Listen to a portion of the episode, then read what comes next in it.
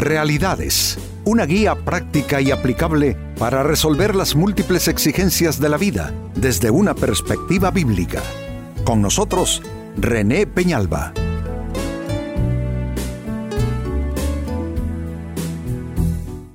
Amigos de Realidades, sean todos bienvenidos. Para esta fecha nuestro tema, ni aún de noche descansa tu mente. Amigos, que se puede volver un verdadero martirio estar uno tratando de dormir, pero a la vez sintiéndose agobiado por cargas, por problemas, por situaciones que necesitan solución. ¿Y se puede agravar el estado mental y anímico de una persona? Por supuesto que sí, se puede agravar trayendo como resultado verdaderas enfermedades. Hay quien termina en un hospital en una mezcla de, males que todos muchas veces comienzan eh, con ese estado de agobio que va afectando el estado mental y anímico y termina afectando también el, aspecto físico, eh, orgánico de una persona. Por supuesto que sí. Pues esta es la pregunta. ¿Ni aún de noche descansa tu mente? Escuchen lo que dice el libro de Eclesiastés en la Biblia capítulo 2 versículos 22 y 23. Entonces, ¿qué gana la gente con tanto esfuerzo y preocupación en esta vida? Sus días de trabajo están llenos de dolor y angustia. Ni siquiera de noche pueden descansar la mente. Nada tiene sentido. Está describiendo a aquellas personas que están afanadas, que tienen una agenda de vida cargada al grado que no disfrutan su vida, no disfrutan la salud que aún tienen, no disfrutan su familia, no disfrutan incluso las bendiciones que ya Dios les ha dado por estar en ese afán de alcanzar sus metas, de conseguir sus eh, logros que se han propuesto en esta vida y terminan estas personas prácticamente como enemigos de sí mismos, haciéndose daño. ¿Por qué? Porque es que nadie puede estar solo cargándose, cargándose, y, pues uno se vuelve es su propio enemigo porque prácticamente de esa manera está haciendo terrorismo a su propia paz y tranquilidad y a su salud también. Lo leo de nuevo, Eclesiastés 2, 22 y 23. Entonces, ¿qué gana la gente con tanto esfuerzo? Pregúntatelo con tanta preocupación en esta vida. Sus días de trabajo están llenos de dolor y angustia. Ni siquiera de noche pueden descansar la mente. Nada tiene sentido y efectivamente nada tiene sentido para estas personas.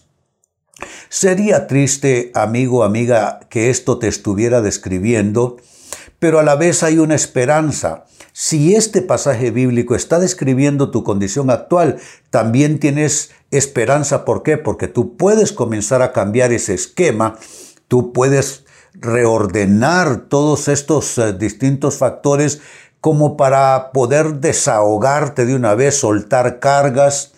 Bien dice la palabra, echa sobre Jehová tu carga y él te sustentará, recibir el sustento de Dios y por fin comenzar a disfrutar eh, tu vida, no sea que termines ya muy entrado, entrada en años, una persona decrépita diciéndote, pero ¿qué pasó con mi vida? Tuve tantas cosas por las cuales disfrutar y no lo hice por estar empeñado en afanes tratando de conseguir más de la vida. Pregunta, ¿qué hacer si aún de noche no logras el descanso? Porque aquí la gran señal de que este tema es para ti es que ni de noche puedas descansar. Yo entiendo que uno de día puede estar corriendo aquí, corriendo allá, con afanes de un tipo y de otro, pero entiendo que uno llega a su casa, disfruta a su familia, descansa, se acuesta, tiene un sueño reparador y luego al día siguiente está de nuevo listo para iniciar de nuevo, eh, para iniciar otra vez.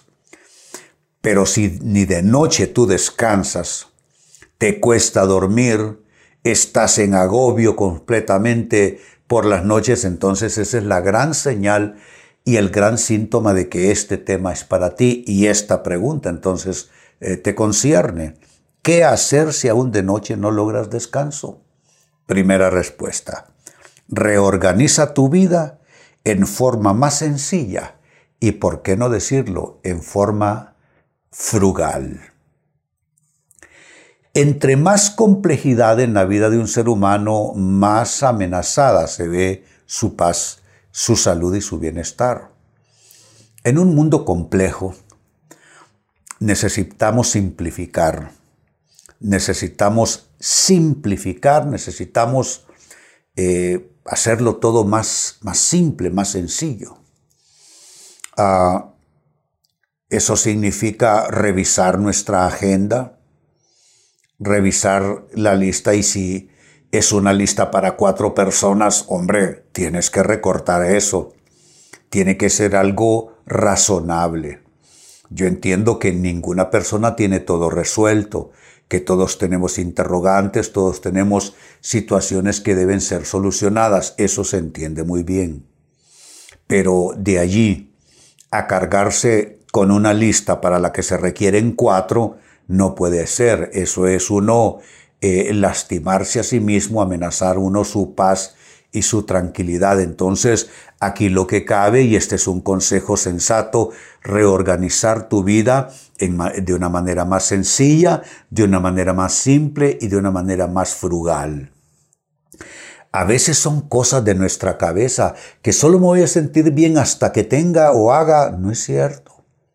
Aún sin tener lo que quieres tener, aún sin lograr lo que quieres lograr y aún sin hacer lo que todavía está pendiente, Tú puedes estar en paz, tú puedes disfrutar tu vida. Mira, no sigas desperdiciando vida. A mí me da pesar gente que comienzan a aspirar a tener salud cuando están viejos y enfermos. Y cuando estuvieron jóvenes no disfrutaron que podían correr, que podían hacer deporte, que podían ir, podían volver. Y ya cuando están enfermos, están muy entrados en años, comienzan a lamentarse y quieren tener salud. Ahora tienes salud, ahora disfruta. Ahora tienes todavía años por delante, pues ahora disfruta, pero ¿a qué esperar más? Así es que, insisto, debes reorganizar tu vida en forma más sencilla y frugal. Segundo consejo, ¿qué hacer si aún de noche no logras descanso? Quita de ti el peso de demasiada exigencia de logros por obtener. Demasiada exigencia.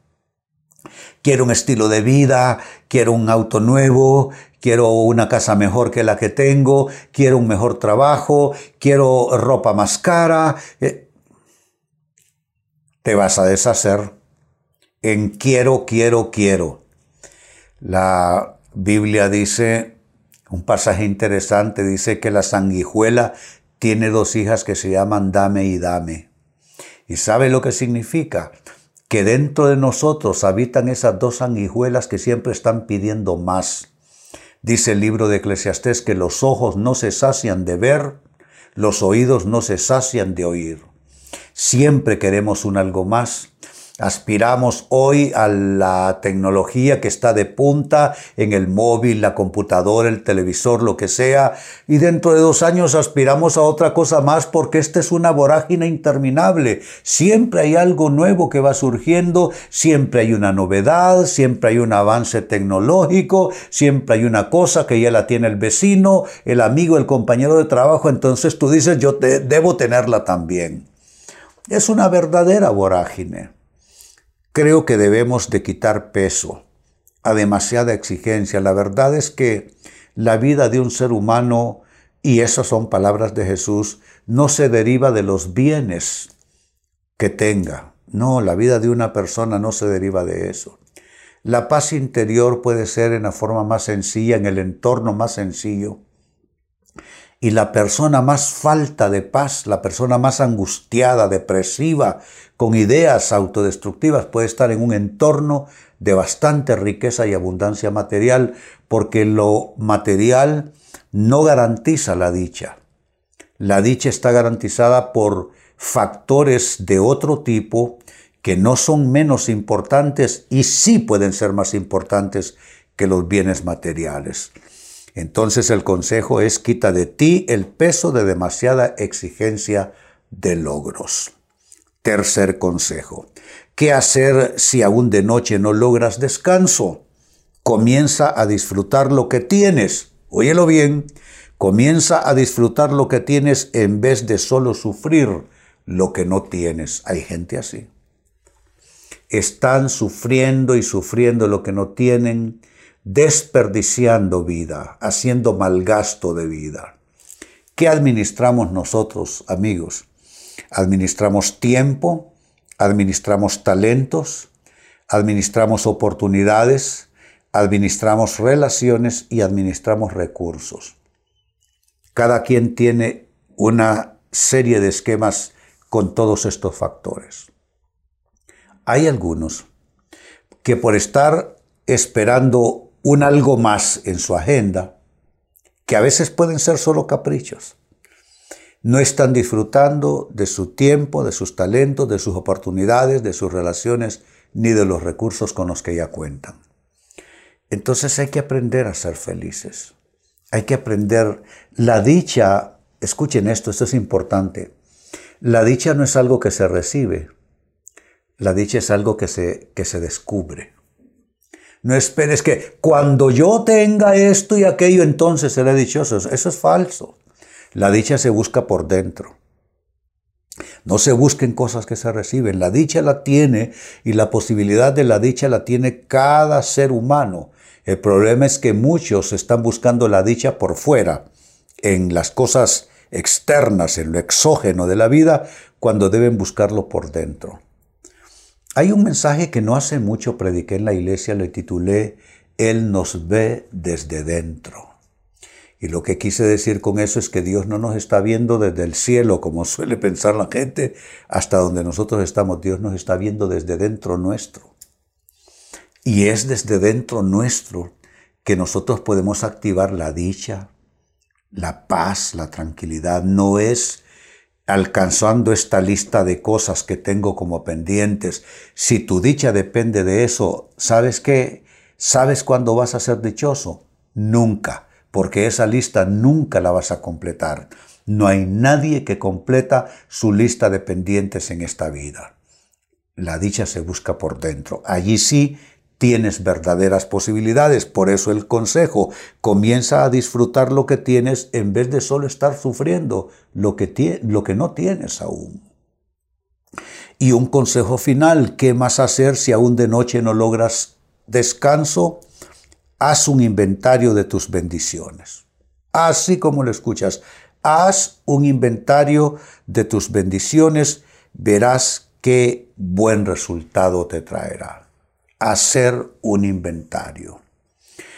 No tengo el puesto que quiero, pero tengo una hermosa familia.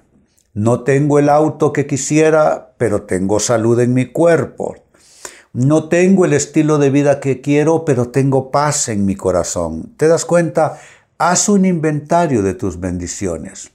Yo desde muy chico en la vida cristiana escuchaba decir en la iglesia, cuenta tus bendiciones, cuenta tus bendiciones. Eh, eh, contar en el sentido de enumerar, en el sentido de, de, hacer esa, esa acción de inventario. Todos tenemos muchas cosas por las cuales darle gracias a Dios. Todos tenemos más bendiciones de las que nos damos cuenta. ¿Por qué? Porque no estamos viendo con discernimiento. No estamos eh, cualificando las bendiciones de Dios. Solo estamos cuantificando lo que hay o no hay. Pero nunca la cantidad va a superar la calidad en términos de vida. Lo que aspiramos es vida con calidad de vida, no vida con cantidad de cosas. ¿Se dan cuenta? Vida con calidad de vida, no vida con cantidad de cosas. Vuelvo al texto bíblico de inicio, Eclesiastés 2, versículos 22 y 23. Entonces, ¿qué gana la gente con tanto esfuerzo y preocupación en esta vida? Espero que esto no te esté describiendo. Sus días de trabajo están llenos de dolor y angustia. Ni siquiera de noche pueden descansar la mente. Nada tiene sentido. ¿Cómo escapar de este cuadro tan patético? ¿Qué hacer si aún de noche no logras descanso? Te he dado cuatro consejos. Uno, reorganiza tu vida en forma más sencilla y frugal. Dos, quita de ti el peso de demasiada exigencia de logros. 3. Comienza a disfrutar lo que tienes en vez de solo sufrir lo que no tienes. Y 4. Haz un inventario de tus bendiciones, verás qué buen resultado eso te trae. Amigos, con esto cierro el tema, de igual manera me despido y les recuerdo que nuestro enfoque de hoy ha sido titulado Ni aún de noche descansa tu mente. Hemos presentado Realidades con René Peñalba. Puede escuchar y descargar este u otro programa en renépenalba.net